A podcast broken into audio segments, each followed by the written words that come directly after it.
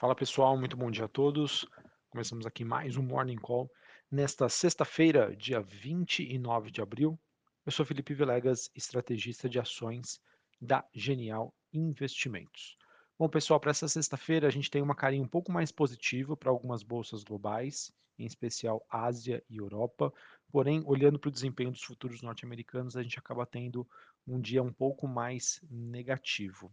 Em relação às commodities, a gente não tem um movimento único, mas em sua maioria é, as commodities é, acabam tendo um dia positivo.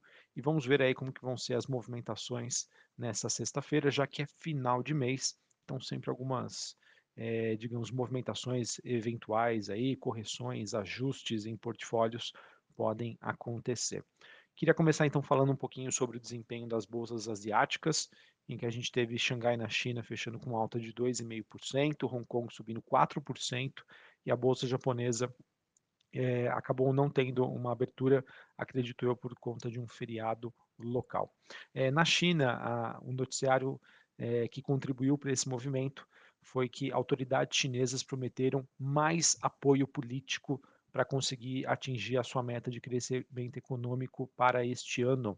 Lembrando que a China determinou que ela tem por meta, por objetivo, crescer 5,5% é, em 2022, mas é, o mercado segue bastante receoso por conta da atual política de casos de Covid zero e que tem impactado bastante a economia por lá. Então, esse movimento é, contribui hoje para a alta do minério de ferro, cobre e outros metais, metais industriais que avançam na Bolsa de Londres, já que a expectativa é de que um plano de infraestrutura seja colocado em prática aí pelo presidente chinês Xi Jinping, aumentando então a demanda na maior economia aí asiática. É, isso também tem favorecido, né, dentre outros fatores, na alta do petróleo, o petróleo que nesta manhã é, se aproxima da região dos 107 dólares o barril, neste momento uma alta de um pouco mais de 1%, e além dessa notícia envolvendo a China, a gente também tem é, as perspectivas em relação à proibição da União Europeia ao petróleo russo em retaliação à recente invasão que foi feita aí pela Rússia em relação à Ucrânia. Então, por conta disso, a gente acaba tendo esse dia pouco mais volátil e positivo para as commodities.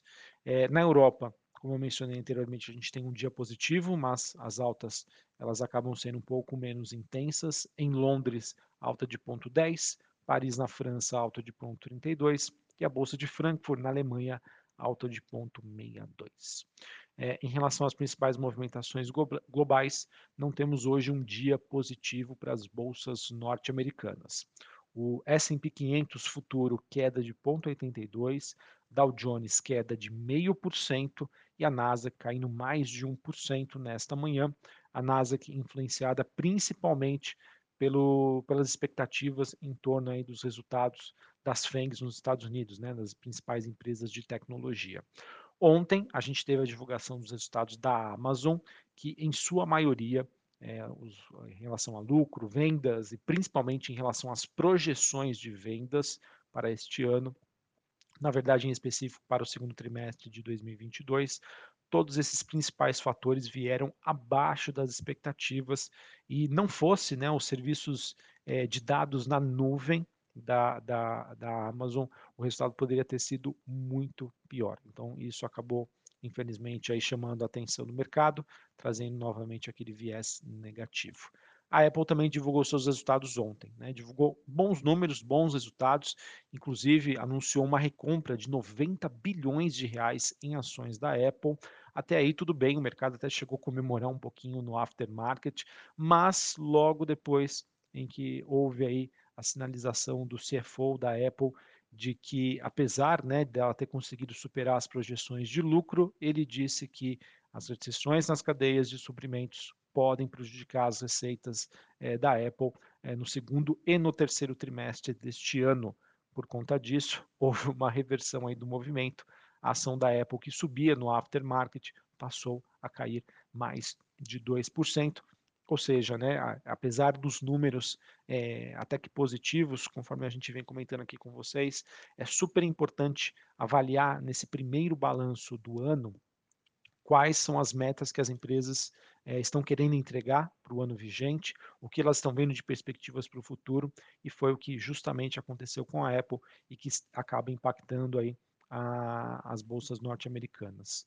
A gente também teve a notícia né, do que o Elon Musk ele teria vendido cerca de 4 bilhões de dólares em ações da Tesla nos dias seguintes, né, a sua tentativa de se tornar aí o, o tornar né, o Twitter privado, é, de acordo com documentações que foram enviadas à SEC, a SEC seria a CVM dos Estados Unidos.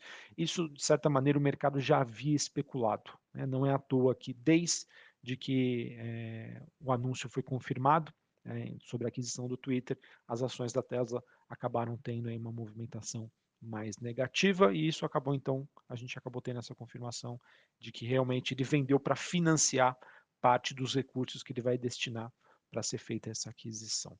É, antes da gente passar aqui para o Noticiário Brasil, também queria comentar com vocês uma notícia de ontem, que já teve a sua repercussão, mas está relacionada à economia americana, que divulgou o PIB do primeiro trimestre e, dado problemas de interrupções na oferta sobre a produção, é, foi divulgado ontem, então, uma queda de 1,4% do PIB norte-americano, frente a uma expectativa de crescimento de 1%. É, esse número, então, marcou uma reversão na tendência da economia americana, que teria crescido aí cerca de 7% no quarto trimestre de 2021. Essa queda foi ditada principalmente por um déficit comercial mais amplo e por uma desaceleração na acumulação de estoques empresariais em relação ao ritmo robusto aí do último trimestre do ano passado. Então, por conta dessa base comparativa mais forte e desses problemas nas cadeias produtivas, isso acabou, de certa maneira, atingindo, sim, a economia americana. É, isso foi absorvido pelo mercado, óbvio que o, a divulgação do PIB é como se a gente estivesse olhando no retrovisor do carro, a gente está olhando para trás, mas acho que vai ser importante, então, o mercado ficar mais, cada vez mais atento e de olho aí nas sinalizações sobre o desempenho da economia americana no decorrer de 2022. É, pessoal, para encerrar aqui, queria comentar aqui com vocês sobre o Noticiário Brasil em que os últimos, as últimas notícias políticas envolvem né, o, é, o governo que elevou o tributo sobre bancos para custear as renegociações do Simples.